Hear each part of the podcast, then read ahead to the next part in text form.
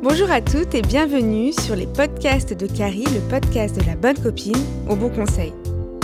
Aujourd'hui, dans cet épisode de Carrie and Beauty, je vais vous faire une petite review de mes produits coup de cœur repérés lors de la présentation près chez Sephora. Juste pour que je vous explique un peu, plusieurs fois dans l'année, les grands groupes de beauté dévoilent aux journalistes et aux influenceuses leurs nouveautés à venir sur les prochains mois. Donc j'ai pu voir et tester en avant-première les nouvelles marques et concepts qui débarquent ce printemps dans les parfumeries des plus grands magasins de beauté du monde. Et comme vous le savez, mon truc à moi, c'est de partager. Alors voici la petite review des grosses tendances à venir. Tout d'abord, le green. Encore du green et toujours du green. Il a pas à dire, la beauté se veut de plus en plus responsable et écologique. Alors, Green ne veut pas forcément dire bio, mais la plupart des marques présentées sont de toute façon véganes. Uh, seriously? Il y a ensuite la volonté de transparence dans la liste d'ingrédients qui est omniprésente et qui répond tout à fait aux nouvelles préoccupations des consommatrices. Dans cette verve de l'éco-friendly, j'ai repéré une nouvelle venue, Younes to the People. Cette marque californienne passe toute sa philosophie sur les super ingrédients. Bah, c'est vrai après tout. Si certains aliments sont bons à manger, alors pourquoi ne le seraient-ils pas pour notre peau? L'une de leurs nouveautés est la crème hydratante adaptogène, c'est-à-dire qu'ils aident la peau à lutter contre le stress oxydatif. Les ingrédients sont un joli bouquet d'herbes médicinales et plus étonnamment on retrouve le champignon. C'est vrai que le champignon est tellement gorgé d'eau, vous voyez, quand vous le mettez à cuire dans votre poêle, et comme au final il ne vous en reste qu'une poignée. Bon, eh bien j'imagine comme il peut être une source d'hydratation intense pour la peau. C'est un véritable coup de cœur. La marque Paille continue elle aussi à offrir des ingrédients naturels avec la particularité de prendre soin des peaux très sensibles. La fondatrice avait elle-même des problèmes de peau et cherchait un remède cosmétique pour apaiser son eczéma. Et c'est ainsi qu'est née cette marque que j'adore pour son packaging, mais aussi ses formules sensorielles et efficaces. Par exemple, leur nouveauté présentée, c'est l'huile démaquillante qui se transforme en lait au contact de l'eau. Autre tendance repérée lors de cette journée presse, l'originalité autour de l'ingrédient. Avant, lorsqu'on appliquait un produit sur sa peau, on ne se posait pas trop la question de sa composition. Il s'agissait surtout de formules chimiques élaborées en laboratoire. Aujourd'hui, le choix du composant fait tout le claim du produit. Il y a eu les vagues d'huile d'argan ou celle à la rose.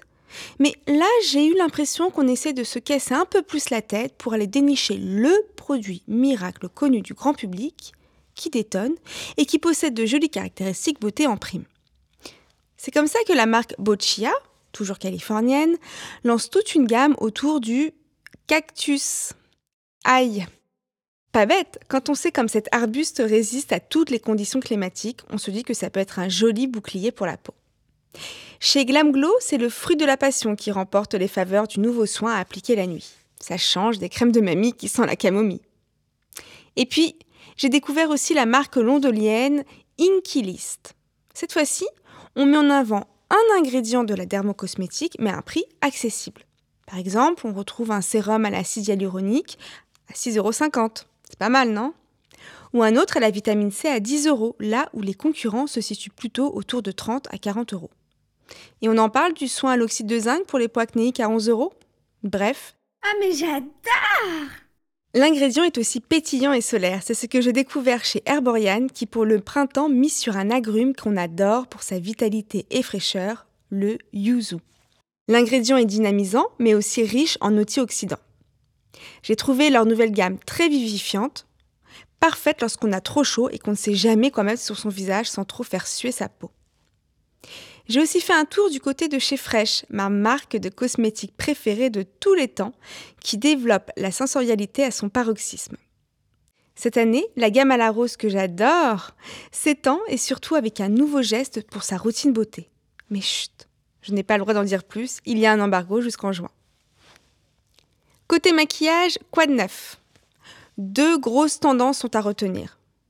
Le fard à paupières est dans tous ses états.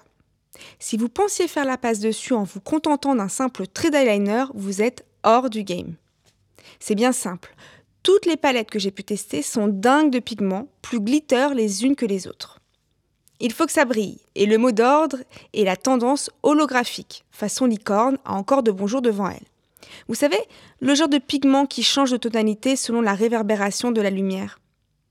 J'ai pu tester la marque Tarte et j'avoue avoir eu un joli coup de cœur pour leur gamme très colorful tout en ayant une caution naturelle puisque tous les pigments sont à base d'huile ou de minéraux. En gros, on n'est plus obligé de se badigeonner de cochonneries même lorsqu'on est accro au make-up comme moi. Et même la plutôt sage Terry a investi le marché du fard à paupières en offrant la possibilité dans tous les magasins Sephora de se concocter son propre fard à paupières en 15 minutes. Une super méga idée cadeau pour la fête des mères. I love it. Ensuite, la deuxième tendance, c'est le teint. Et là, il faut aller chercher du côté de chez Fenty Beauty pour exploser la baraque. Et ce sont pas moins de 50 références de fond de teint avec chacun leur concealer de la même teinte qui sont proposés. Et c'est juste totalement dément. On a juste envie de tout tester pour trouver exactement la parfaite teinte à la nuance près. Bon voilà en gros un résumé de mes coups de cœur. Je vous ferai régulièrement des stories et posts sur l'Instagram Les Podcasts de Carrie autour de ces nouveautés et bien d'autres coups de cœur encore. Alors n'hésitez pas à me suivre sur les réseaux sociaux ou mon site internet Les Podcasts de Carrie et à partager. Je vous dis à très bientôt pour un prochain rendez-vous de Carrie and Beauty.